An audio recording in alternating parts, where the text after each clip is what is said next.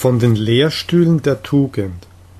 Man rühmte Zarathustra einen Weisen, der gut vom Schlafe und von der Tugend zu reden wisse.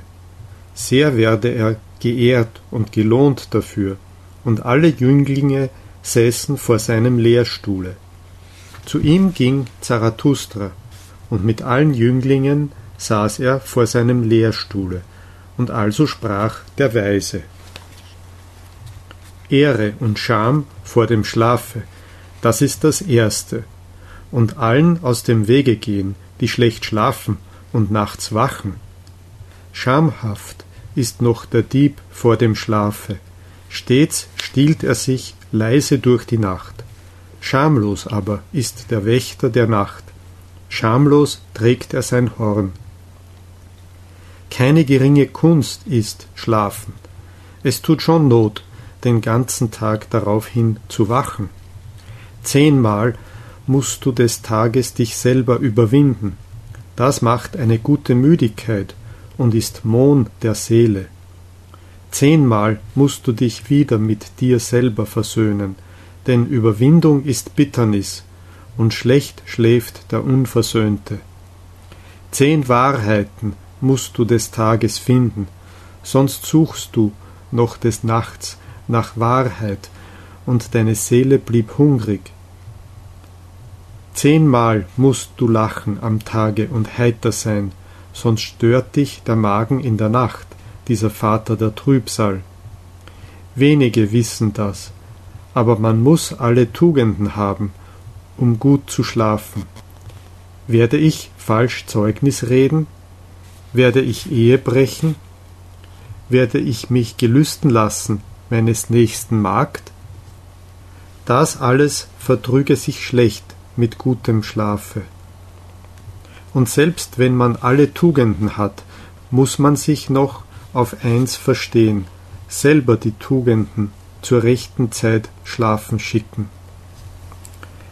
Dass sie sich nicht miteinander zanken, die artigen Weiblein, und über dich, du Unglückseliger. Friede mit Gott und dem Nachbar, so will es der gute Schlaf und Friede auch noch mit des Nachbars Teufel, sonst geht er bei dir des Nachts um. Ehre der Obrigkeit und Gehorsam und auch der krummen Obrigkeit, so will es der gute Schlaf. Was kann ich dafür, dass die Macht gerne auf krummen Beinen wandelt?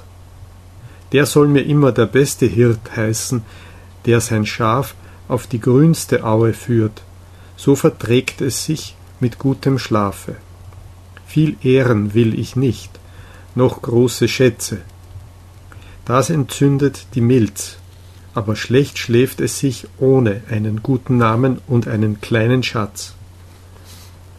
Eine kleine Gesellschaft ist mir willkommener als eine böse. Doch muss sie gehen und kommen zur rechten Zeit. So verträgt es sich mit gutem Schlafe. Sehr gefallen mir auch die geistig Armen, sie fördern den Schlaf. Selig sind die, sonderlich, wenn man ihnen immer Recht gibt. Also läuft der Tag dem Tugendsamen. Kommt nun die Nacht, so hüte ich mich wohl, den Schlaf zu rufen. Nicht will er gerufen sein, der Schlaf, der der Herr der Tugenden ist, sondern ich denke, was ich des Tages getan und gedacht. Wiederkäuend frage ich mich, geduldsam gleich einer Kuh, welches waren doch deine zehn Überwindungen? Und welches waren die zehn Versöhnungen und die zehn Wahrheiten und die zehn Gelächter, mit denen sich mein Herz gütlich tat? Solcherlei erwägend und gewiegt von vierzig Gedanken überfällt mich auf einmal der Schlaf der Ungerufene, der Herr der Tugenden. Der Schlaf klopft mir auf mein Auge, da wird es schwer. Der Schlaf berührt mir den Mund, da bleibt er offen. Wahrlich, auf weichen Sohlen kommt er mir, der liebste der Diebe, und stillt mir meine Gedanken. Dumm stehe ich da wie der Stuhl. Aber nicht stehe ich da, da liege ich schon, Als Zarathustra den Weisen also sprechen hörte, lachte er bei sich im Herzen, denn ihm war dabei ein Licht aufgegangen, und also sprach er zu seinem Herzen. Ein Narr ist mir dieser Weise da mit seinen vierzig Gedanken, aber ich glaube, dass er sich wohl auf das Schlafen versteht. Glücklich schon, wer in der Nähe dieses Weisen wohnt. Solch ein Schlaf steckt an, noch durch eine dicke Wand hindurch steckt er an. Ein Zauber wohnt selbst in seinem Lehrstuhle, und nicht vergebens saßen die Jünglinge vor dem Prediger der Tugend.